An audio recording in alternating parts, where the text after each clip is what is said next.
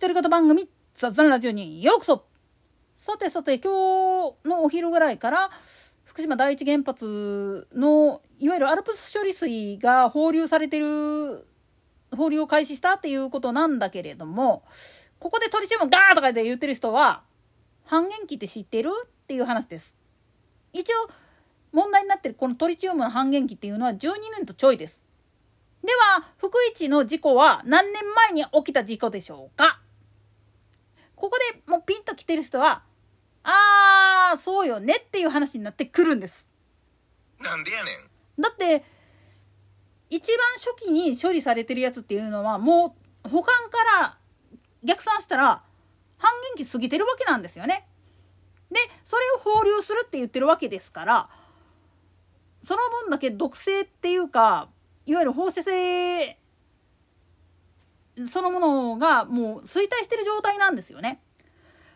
それを分かった上でこいつら騒いでんのかっていう話になってくるしもしそれで騒ぐんであんならばお前ら今まで広島や長崎で取れた魚介類とか美味しいとかって言って食ってるけどさもっと言ったら広島以外にも瀬戸内の海の幸を美味しいとかって言ってるけどそれでお前らな大概トリチウムとか被爆してんだぜっていう話になってくるしさらには中国やロシアは自分たちのヘマで原子力潜水艦沈没させてしまってるんですよね。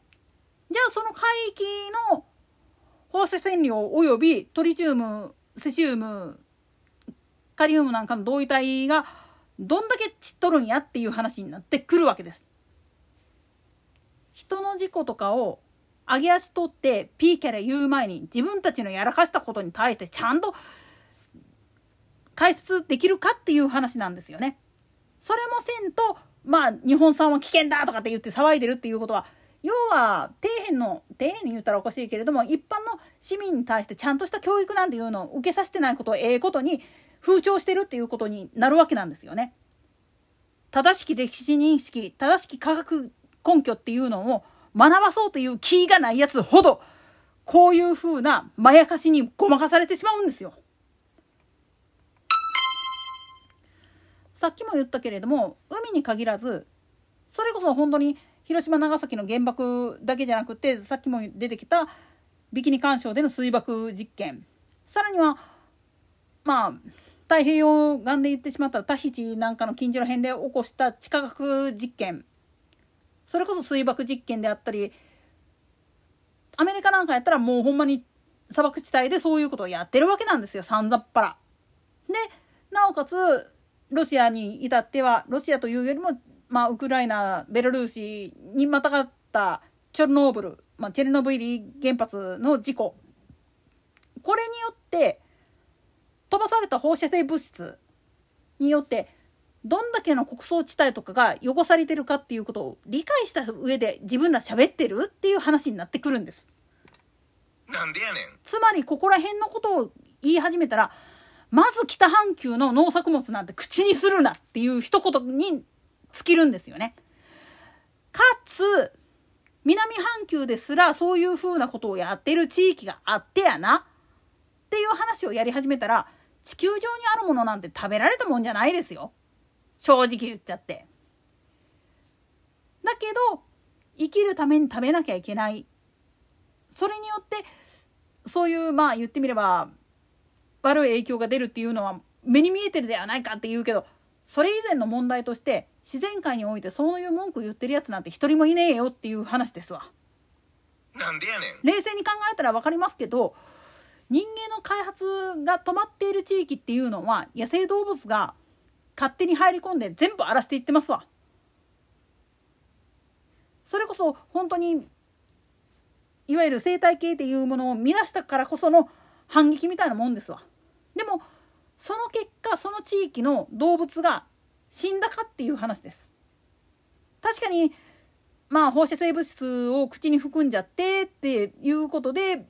いわゆる遺伝子異常とかが起きてる可能性っていうのはなきにしもあらずだけれども